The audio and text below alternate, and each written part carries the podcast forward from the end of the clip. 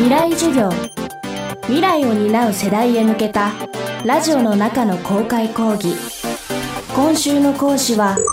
総務省で情報銀行の旗振り役をしています飯倉力と言います。今週は情報銀行についてお話ししたいと思います。未来授業。この番組は暮らしをもっと楽しく快適に川口義賢がお送りします未来授業。今週の講師は総務省情報流通行政局の飯倉力さんです。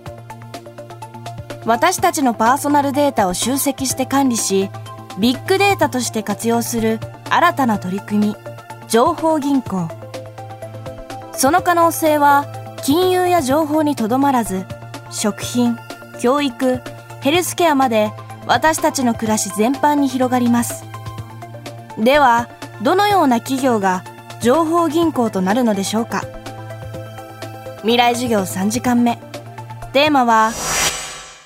情報銀行の認定と運営。インターネット上のサービスっていうのは何がこういいのかってよくわからないじゃないですか。情報銀行のようなサービスも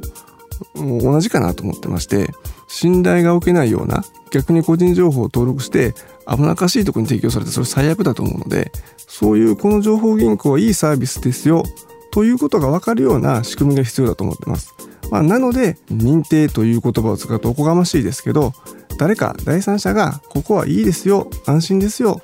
というふうなことを保証してあげるような、まあ、そんな仕組みを今回はご用意しています。今現在一般社団法人の日本 IT 団体連盟さんが主体となって情報銀行の事業を認定してます。国が認定するわけじゃないんですよね。IT 連という民間の団体さんの方で認定をしてもらってます。よく最近使われる言葉なんですけど、共同規制という言葉ですとか、法律による規制じゃない、ハードローじゃないっていう言い方でソフトローというふうな言い方をするんですけど、つまりまあ、産学官が一緒になってルールを決めて、そのルールに基づいて民間の団体さんの方で認定をしていただく、まあ、そういうふうなやり方を指してます。こういうふうな新しい分野、新しいサービスを伸ばしていこうという時には、法律で初めからいきなりガチッとやるよりはソフトロー的なやり方でまずは育てていくというふうなやり方の方が個人的にも、まあ、当然総務省今組織を挙げてもそういうふうに思ってるわけですけどまあいいんじゃないかなと思っててそういうふうなやり方をすることでどんどんまあ認定の申請が来ているので、まあ、結果的に良かったなというふうには思ってます。今すでに IT 団体連盟さんの認定を受けられている企業2つほどあります。この2つですけども1つは三井住友信託銀行さんでこちらはあの信託銀行さん、えー、これまでのこう信頼性ですとかノウハウですとか溜まっていると思いますこういった信頼性ですとかノウハウを強みとして幅広い情報を扱う情報銀行事業というものが計画されています。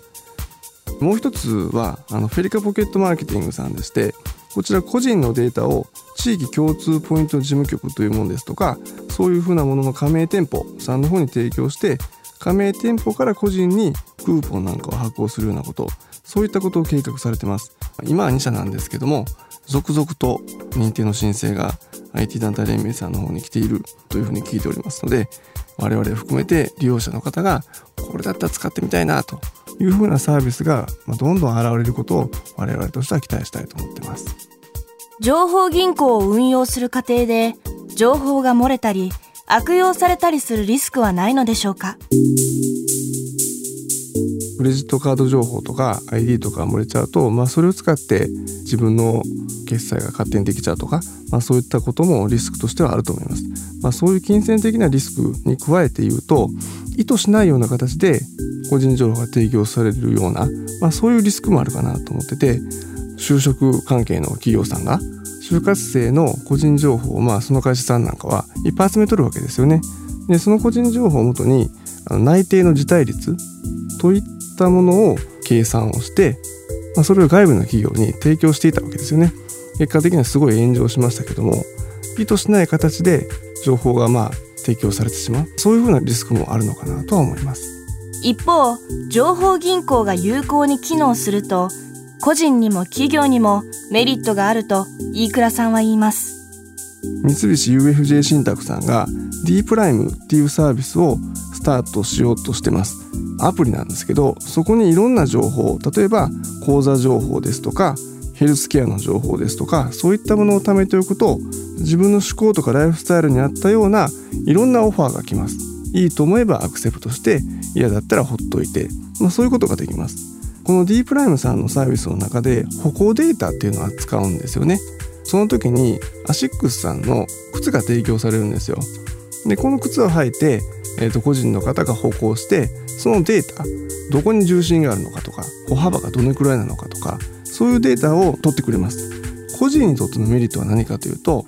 うちのおかんもそうなんですけどなかなか最近こう高齢で歩行がおぼつかんわけですよ。転んだらなかなか大変なので転ばないようにするにはどういう歩き方がいいのかそういったことの歩行のアドバイスをしてくれたりします。でそういうのって個人にとって分かりやすいメリットかなと思います。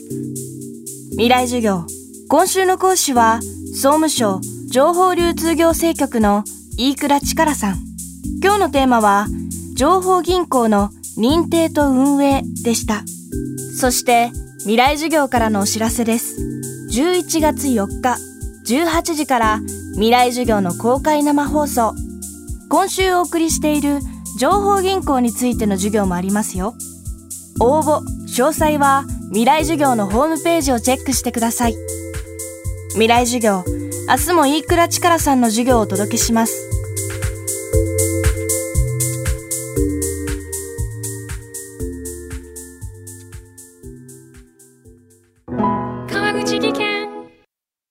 階段での転落大きな怪我につながるので怖いですよね。足元の見分けにくい階段でもコントラストでくっきり白いスベラーズが登場しました。皆様の暮らしをもっと楽しく快適に。川口技研のスベラーズです。未来授業。この番組は暮らしをもっと楽しく快適に川口義賢がお送りしました。